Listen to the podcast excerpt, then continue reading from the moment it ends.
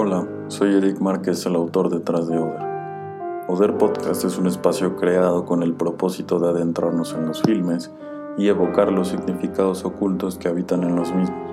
Todo esto contemplado desde una óptica psicoanalítica. Cada semana estaré publicando capítulos nuevos donde analizaré diversas obras y su atribución al campo de los símbolos camuflados. Hola, ¿qué tal? Sean bienvenidos a una nueva edición de Oder Podcast. El capítulo de hoy nos adentraremos en una de las obras más interpretativas del cine, cuya personificación nos evoca aquellos detalles más animales y mórbidos que existen en los seres humanos, sobre todo en la represión causada por una castración simbólica dirigida a todo aquello que puede ser placentero en la vida, simple y sencillamente visto como un sentido de reprobación y exclusión.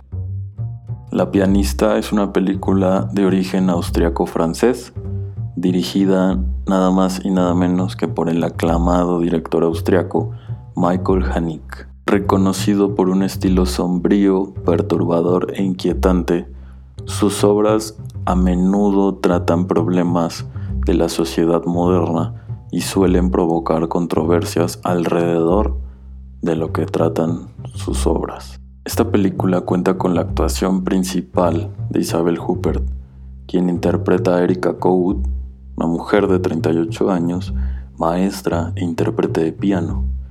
Ha vivido desde siempre con la madre y su niñez, digamos que se ha construido ante la mirada de una madre demandante que centra todas sus exigencias en torno a la, a la interpretación del piano.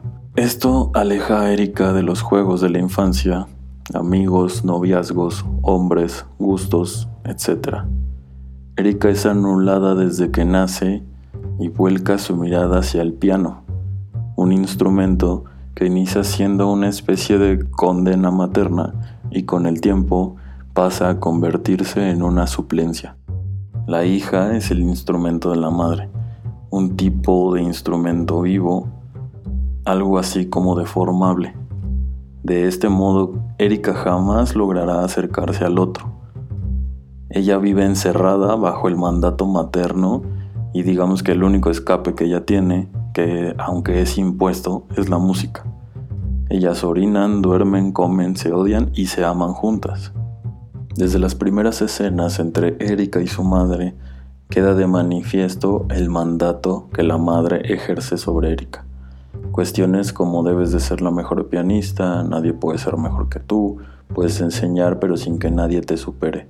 Sobre todo, y esto para mí es quizá lo más representativo y el núcleo central de la relación entre ambas, es la cuestión de ser solo para ella.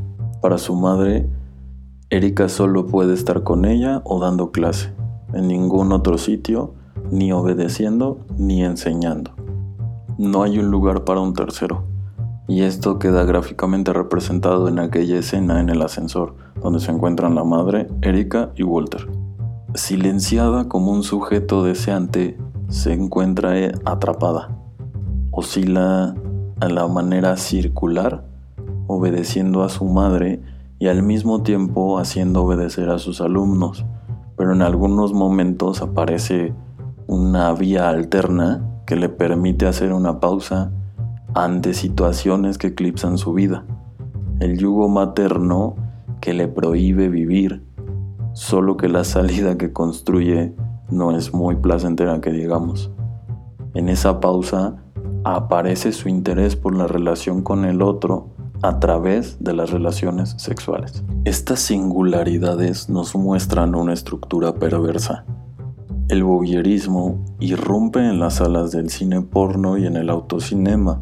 Sin embargo, la excitación de Erika no la conduce ni a un orgasmo ni a un sentido de disfrutar, aun y cuando como espectador del placer de otros, pareciera que su placer es otro, aquello que Lacan llamó goce y que es más cercano al sufrimiento. En esta escena en el autocinema, la persona, Erika, se orina mientras observa a una pareja teniendo relaciones sexuales, mientras ellos posterior a esto irrumpen su acto placentero, pareciera que ella dijera, eso quieres, eso te quito, pero sobre todo, Me orino en aquello que para ti es placentero y para mí también lo es.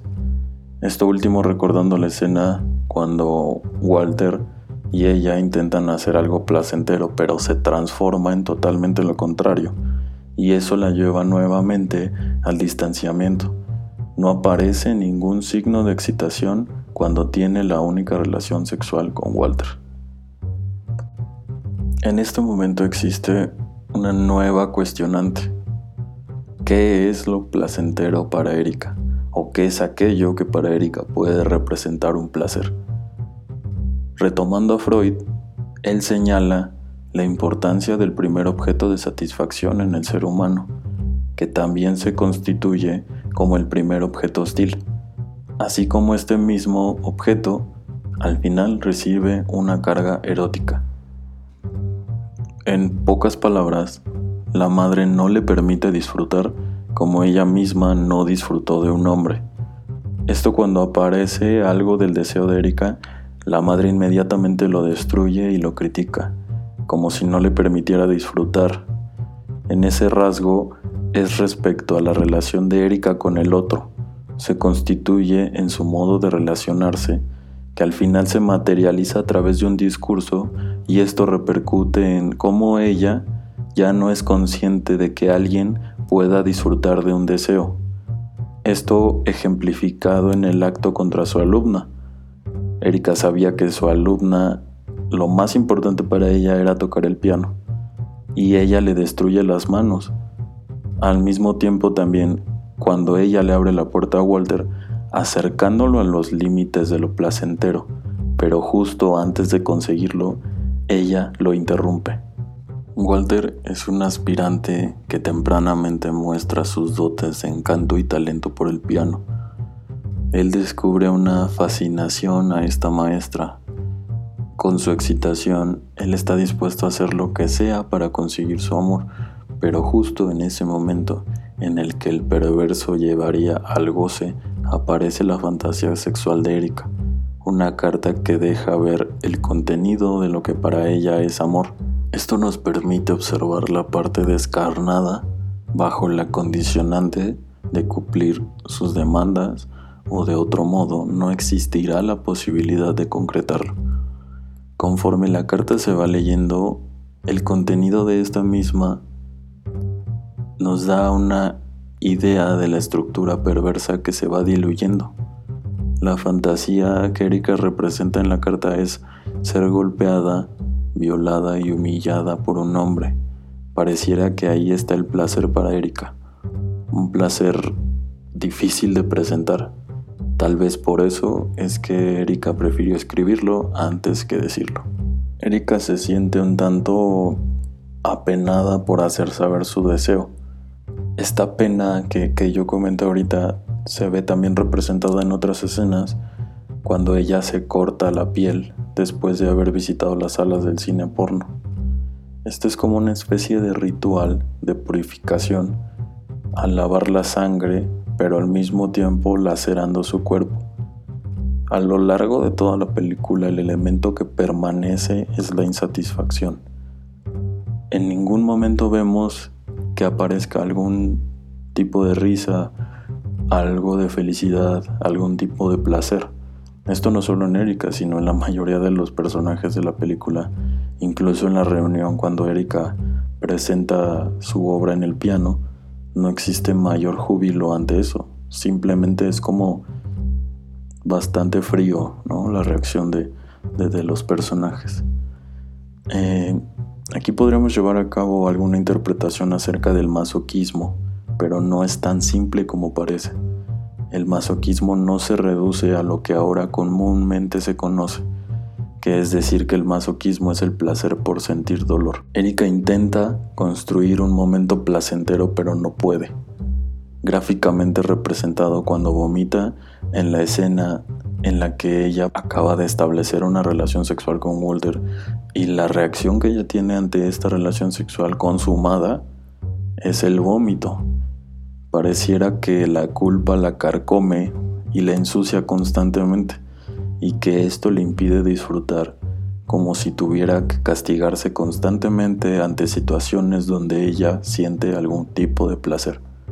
Pasando a la parte final de la película, la última escena, independientemente de ser la escena de cierre o quizá la escena concluyente ante todo, todo este enigma que hay detrás de, de lo que sucede en Erika, nos perfila directamente sobre el masoquismo. En la escena donde el cuchillo por el medio del cual Erika conduce su agresión, es imposible dirigirlo hacia afuera, dirigirlo hacia la madre, hacia Walter, hacia su alumna, hacia su vida. Entonces, la única posibilidad de dirigir ese cuchillo es dirigirlo hacia el cuerpo propio, nuevamente como una forma de castigo. Me despido invitándoles a ver La pianista y llegar a sus propias interpretaciones. Asimismo, los invito a la siguiente entrega de Other Podcast la próxima semana. Hasta entonces.